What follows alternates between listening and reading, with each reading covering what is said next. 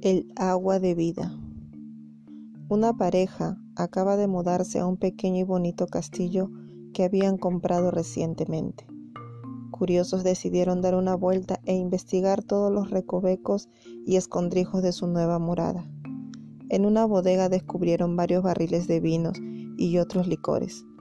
Probaron varios de ellos, muchos estaban deliciosos y se notaba que debían llevar allí muchos años. Siempre servían alguno de estos licores a sus amigos cuando venían a visitarles.